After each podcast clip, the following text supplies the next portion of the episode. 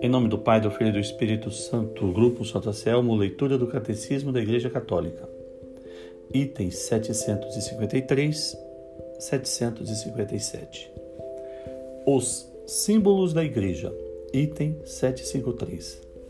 Na Sagrada Escritura, encontramos uma multidão de imagens e figuras interligadas pelas quais a revelação fala do mistério inesgotável da Igreja. As imagens tiradas do Antigo Testamento constituem variações de uma ideia de fundo, a ideia do povo de Deus. No Novo Testamento, todas essas imagens entram no novo centro, pelo fato de Cristo tornar-se a cabeça deste povo, que é então seu corpo. Em torno deste centro agruparam-se imagens tiradas ou da vida pastoril ou da vida dos campos ou do trabalho de construção, ou da família e do casamento. Item 754. Com efeito, a Igreja é o redil, do qual Cristo é a única e necessária porta. Ela é também a grei, da qual o povo de Deus prenunciou que seria o pastor. Suas ovelhas, embora governadas por pastores humanos, são, contudo, incessantemente conduzidas e alimentadas pelo próprio Cristo, bom pastor e príncipe dos pastores, que deu sua vida por suas ovelhas. Item 755. A igreja é a lavoura ou campo de Deus. 1 Coríntios 3:9. Nesse campo cresce a oliveira antiga, cuja raiz santa foram os patriarcas, e em, cuja, e em que foi feita e se fará a reconciliação dos judeus e dos gentios. Ela foi plantada pelo celeste viticultor como vinha eleita.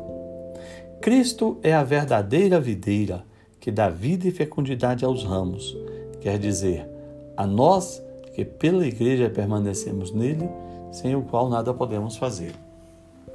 Item 756.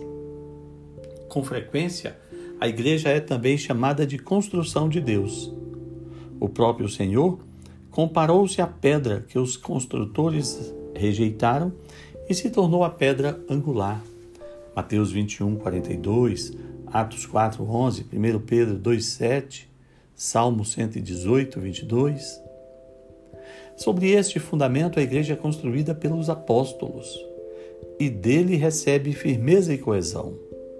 Essa construção recebe vários nomes: Casa de Deus, na qual habita sua família, morada de Deus no Espírito, tenda de Deus entre os homens e principalmente Templo Santo, que representado pelos santuários de pedra é louvado pelos santos, pelos santos padres e não sem razão, comparando, comparado na liturgia com a eterna construção. João contempla esta cidade santa que na renovação do mundo desce do céu, de junto de Deus, adornada como uma esposa enfeitada para o seu esposo. Item 757.